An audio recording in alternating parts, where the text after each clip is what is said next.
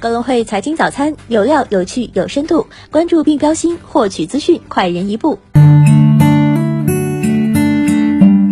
各位听众朋友，早上好！今天是二零二一年十二月十三号，星期一，我是主播新瑞。下面让我们一起来看一看有哪些重要的财经资讯值得我们关注吧。首先，我们来一起回顾一下过去一周全球市场热点。在 A 股方面，在降准利好刺激之下，A 股三大指数整体继续走强，沪指周五微跌百分之零点一八，深成指跌百分之零点二四，创业板指涨百分之零点二二。锂电池、光伏、影视娱乐、游戏、家电、饮料等板块受表现活跃。电机、建材、地产、医疗、证券、汽车等板块高位回调，北上资金按周大幅净流入四百八十八点三四亿元，其中贵州茅台、东方财富、招商银行、中国平安、五粮液等被资金追捧，迈瑞医疗、三安光电、紫光国威、赣锋锂业等资金卖出靠前。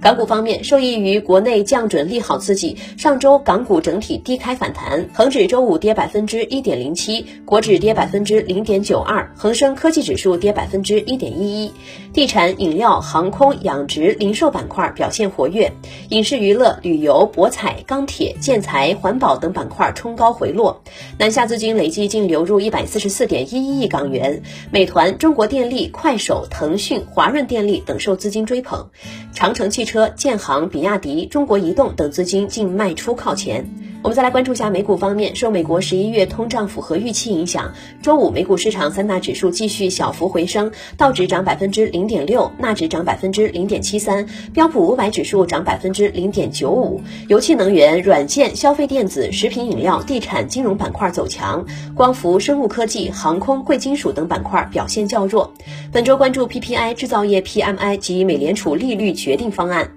我们再来关注一下中概股方面，台积电跌百分之零点三一，阿里涨百分之零点九三，京东涨百分之零点一八，拼多多涨百分之二点三二，百度涨百分之零点四四，网易跌百分之零点四五，未来涨百分之零点六二，小鹏涨百分之一点五二，理想涨百分之四点四一，滴滴跌百分之二点五五，腾讯音乐涨百分之一点九五。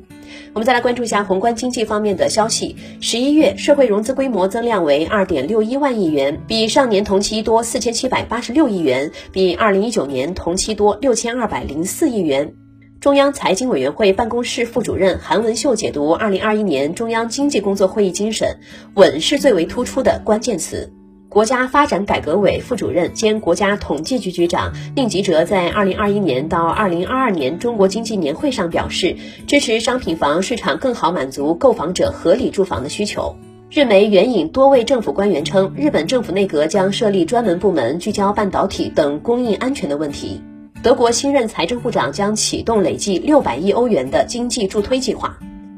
再来关注一下公司方面的消息，酱酒平台不二酒发布的数据显示，昨日茅台酒一批价原香茅台集体大跌，跌幅都在三位数，直接回归三千四百价位。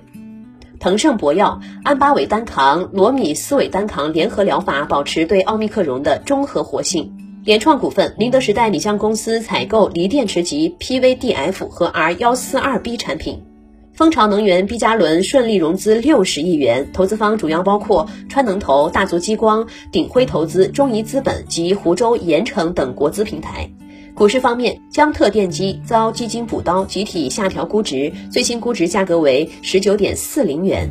沃森生物预期沃森拟投建多糖结合疫苗扩产扩能项目，总投资六点九五亿元。A 股史上最贵新股和脉股份中签号出炉，共有六千九百五十三个。那么今日重要的财经事件有：日本十月核心机械订单年率，中国一到十一月实际外商直接投资年率，欧佩克公布月度原油市场报告。以上就是今天节目的主要内容。更多财经资讯，请点击阅读原文，下载格隆汇 APP 进行查看。明天同一时间，我们再见。